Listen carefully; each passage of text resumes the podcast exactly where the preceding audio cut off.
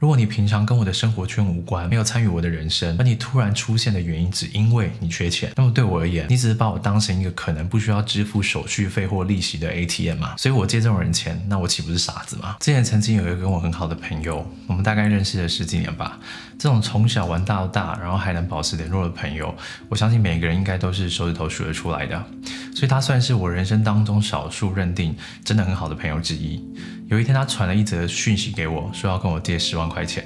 而我当下不假思索的直接拒绝了他。其中一个最主要的原因是因为担心破窗效应。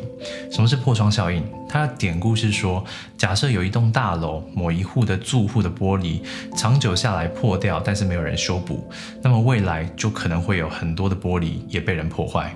因为小偷看到可能会想说，这栋大楼的玻璃没有人维修，意味着可能疏于管理，又或者住户长期不在家嘛，所以进去偷窃，相对于那些外墙看起来干净、装修精美的大楼来讲，被抓到的几率肯定相对来的比较低，这就是破窗效应。也就是那些你表面上看似微小的漏洞，都必须要立刻填补或避免发生，才能够避免延伸出更多的问题。如果你有去过日本旅游，你就会知道为什么日本的街道这么干净，甚至可以说是一尘不染。原因是因为你在日本街头丢垃圾，如果被检举被抓到的话，那最重的罚则可能是上看一千万日元。那政府为什么会这么做？你想一想，其实就知道了。这跟破窗效应也有一些关系。就假设你今天拿着一杯刚喝完的饮料，然后你忽然看到街街道上有一个电线杆的底下摆放着一堆垃圾，其中还有一个垃圾袋可能没有绑紧，所以你看到就会觉得，那我把这个饮料丢到垃圾袋里面，好像也不要紧嘛。但如果你今天是在像日本街道一样干净的地方，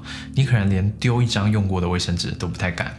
回头过来讲借钱这件事情，一旦你借了这个人第一次。你打破了这个窗户，你就会被判定成你是一个可以借钱的对象，所以他复借率，也就是回头过来再向你借钱的机会，肯定就会很高。重点是，假设你跟他之前有很多共同好友的话，你的朋友们如果知道你借钱给给他了，那么大家看到这个窗户，未来缺钱第一个想到的肯定就会是你了。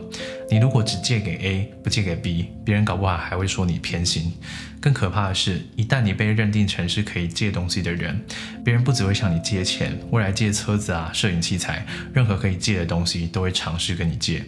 我之前其实就一直遇到这样的困扰。借了别人第一次东西，想说应该只有一次吧，结果后来三天两头，他们只要一缺东西的话，就会找我借。而且很多时候，你借出去的钱只是用来填补他现有表面的缺口，而不是真正扭转他之所以会借钱的本质问题，也就是价值观或是没有做好财务管理。所以问题终究不会因为你的帮助而改善，甚至在未来还可能会加重他财务恶化的状况。为什么这么说呢？因为他自己知道了多一条退路嘛，所以对于金钱。的事物上就不会那么如履薄冰了。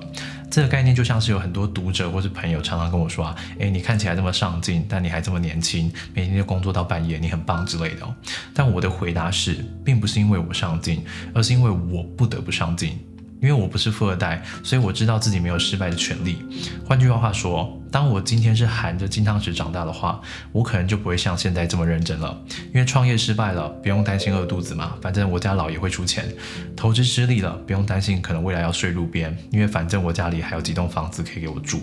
一样的道理，如果你在没有办法改善他价值观的情况之下，就贸然的给他一条退路，那么这个退路不仅不会帮他走入正道，反而会让他更偏向这个退。路，也就是偏向轨道。那么你出自于善良的好意，最后岂不就沦为一个助纣为虐的烂好人了吗？身为一个完全行为能力人，在做任何决策前，应该都要评估可能引发的后果。而在这个行为的前提下，难道你处理这个后果的对应策略就是借钱吗？我认为这极度不合理。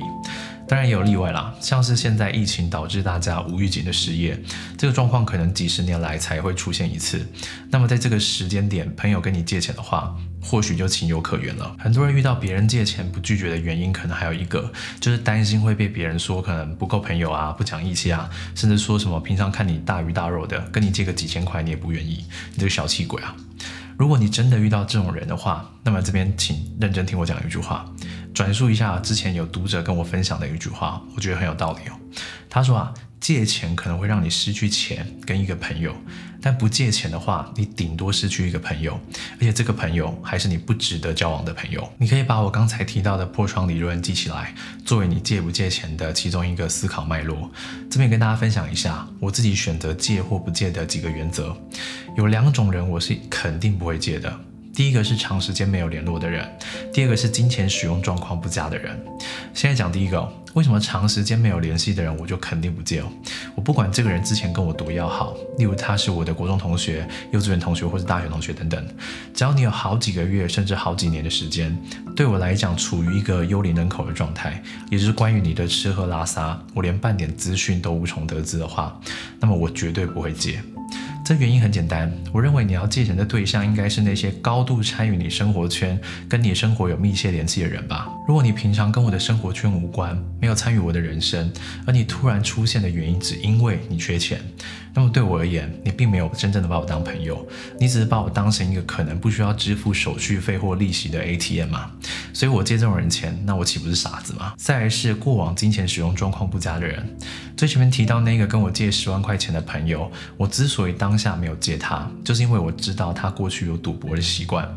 哪怕是打麻将或是玩扑克牌。你说偶尔玩一下，这我还能理解。但我们所讲的小赌怡情，赌的是钱呐。而你要知道，有很多人赌博赌的不是钱，他是把身家都拿出来赌了。他们把赌博视为是一种投资的行为，那对我来讲问题就大了。还有一个我身边出现过的，我认为也算是金钱使用状况不佳的例子，就是他可能会为了买游戏点数，然后三餐没饭吃，或是只吃泡面的。面对这种人，我基本上也是不会愿意借的。这个原因其实很简单，你思考一下哦。假设你要借钱，你第一个会找的是谁？在我们的认知体系当中，肯定首先找银行嘛。如果他们不选择去找银行，反而去找朋友的话，当然有可能是因为他们没有就是想到去跟银行借钱这个选项了。但大部分的人，我相信可能是因为他的还款记录不良，或是信用不佳，导致连银行都不愿意借钱给他们。说完两个我不愿意借钱的原则，最后也要跟大家分享一下，有一种人啊，就算他违反前面我讲的这么多的原因啊，但我一定还是会借他，就是过去对我有恩情的人。